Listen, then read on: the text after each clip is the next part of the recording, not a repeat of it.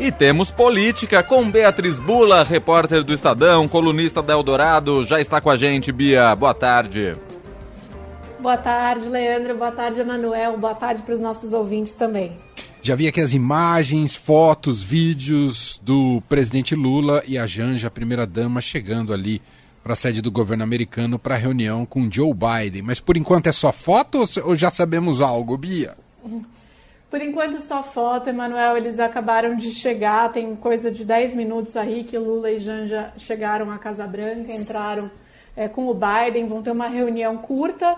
A previsão, pelo menos, é de uma reunião curta. Vamos ver se essa previsão será cumprida, né? O Lula costuma extrapolar os protocolos de tempo nessas reuniões bilaterais com líderes é, internacionais, mas a previsão de uma reunião de uns 15 minutos, só dos dois presidentes, é, enquanto Janja deve ser recebida pela primeira-dama dos Estados Unidos, a Jill Biden, e depois então tem uma reunião de uns 40 minutos, aí estendida com outros membros da delegação brasileira que estão presentes, como o ministro da Fazenda, Fernando Haddad, ministro de Relações Exteriores, Mauro Vieira, é, entre outros, né? Ministra Marina Silva, do Meio Ambiente, ministra Niele Franco, da Igualdade Racial. É, acho que o que importa, o que, interessa daqui, você falou, por enquanto é só uma foto, o que tem de mais importante nesse encontro é a foto, Emanuel. Uhum. É, não está sendo, não são esperados anúncios, grandes anúncios, deve haver um anúncio por parte dos americanos é, de colocarem dinheiro aí no Fundo Amazônia, junto com os europeus, portanto, é, colaborar financeiramente com a preservação da floresta amazônica algo que o governo brasileiro, inclusive no governo Bolsonaro, vinha cobrando, mas os americanos diziam que não viam real comprometimento do governo passado com a preservação ambiental. Então, deve haver anúncio, sim, mas o que eu quero dizer é que esse não é o foco da visita. Não é uma visita é, que foi precedida de uma grande articulação diplomática, é, não é uma visita que é, prevê outras, outra série de reuniões aí paralelas, como costumam acontecer quando um presidente viaja a outro país, não. Uma visita é, basicamente política para essa foto, para esse momento de encontro entre os dois presidentes, por alguns motivos, mas o mais importante é que interessa aos dois passar uma mensagem de que Brasil e Estados Unidos estão com governos que estão do mesmo lado e que esse lado é o lado do combate ao extremismo político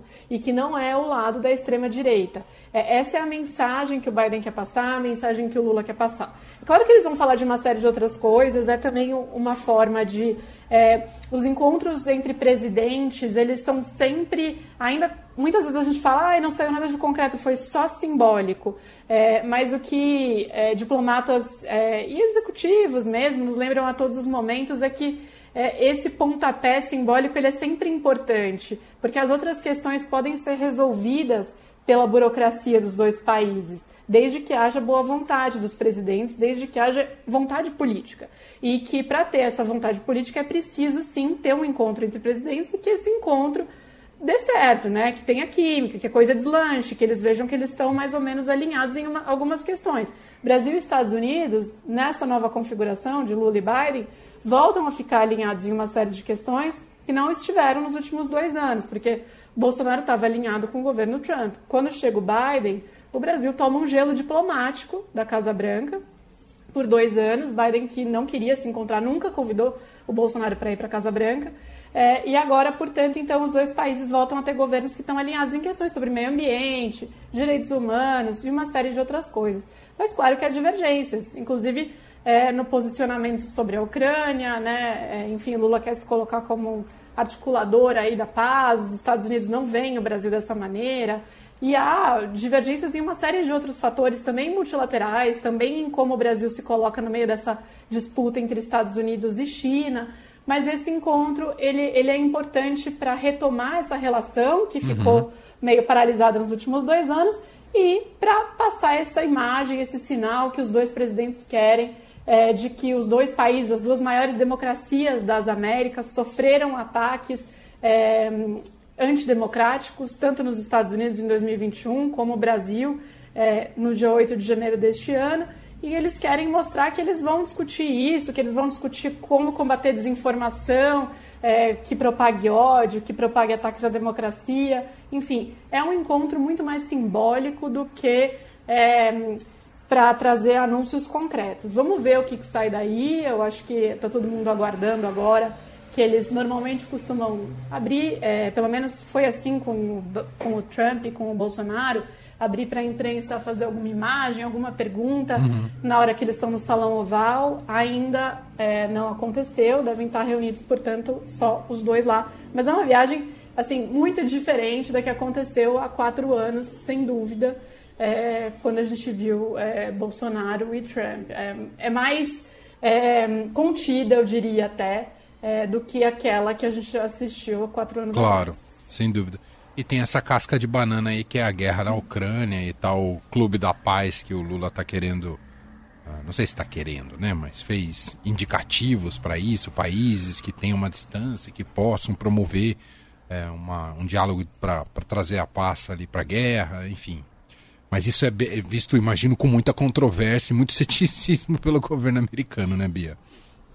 É, e também porque acho que há nuances é, importantes na forma dos dois países tratarem a questão da guerra. Né? O Brasil, é, tanto no governo Bolsonaro como no governo Lula, ele tem mantido uma posição, e que é muito própria, inclusive, né, da diplomacia brasileira, aí, é, de falar, olha, eu, eu sou capaz de dialogar com os dois lados e eu quero me manter assim. Então eu não vou é, entrar de nenhuma maneira em conversas é, que me coloquem mais de um lado do que do outro, é, apesar de haver uma condenação aí à agressão da Rússia à Ucrânia. É, mas o, os americanos e os europeus eles são muito mais enfáticos na nesta condenação da Rússia e em colocar né, a culpa de um lado e ao lado de Moscou. Então é, há uma diferença de tom no tom que é colocado aí por cada um é, dos presidentes, e eu acho que isso vai provavelmente ficar claro hoje na conversa entre eles, mas também nessa, é, nesse posicionamento aí de que Lula quer fazer um clube da paz com países que não estejam envolvidos, e nisso ele sugere, por exemplo, um diálogo até com Pequim, com a China. Aos Estados Unidos isso não interessa, né? Uhum. De empoderar a China aí como é, um player geopolítico é, neste debate, nesta discussão, fora uma série de outras questões aí. Mas é, eu acho que internamente também é um momento em que o Lula consegue, é, digamos assim, dar um respiro no noticiário que vinha sendo muito focado na, na queda de braço dele com o Banco Central, na discussão sobre juros. É, então, ele também muda um pouco é, a pauta hoje. Claro que não foi para isso essa viagem, essa viagem está sendo negociada desde dezembro, é, mas acaba também tendo esse efeito aí internamente é, de tentar botar um pouco de panos quentes. Então, a Haddad está com o Lula também, de certa maneira, é, parou-se de falar hoje, né, por um dia, e provavelmente amanhã, ainda, quando eles ainda estão em Washington, é, na questão é, dessa queda de braço com o Banco Central, que algumas fontes aí ligadas tanto ao governo como ao mercado me dizem que apostam que vai dar uma arrefecida, uma acomodada é, por um, de uma maneira ou de outra, a depender um pouco também do que o Roberto Campos Neto, presidente do Banco Central, vai falar na segunda-feira, porque ele vai dar uma entrevista para o Roda Viva da TV Cultura, é, o que também está deixando todo mundo é. no governo em alerta. Total. Muito bem, Beatriz Bula, repórter de política do Estadão, está de volta com a gente na segunda-feira. Um ótimo fim de semana para você, Bia. Para todos. Um beijo.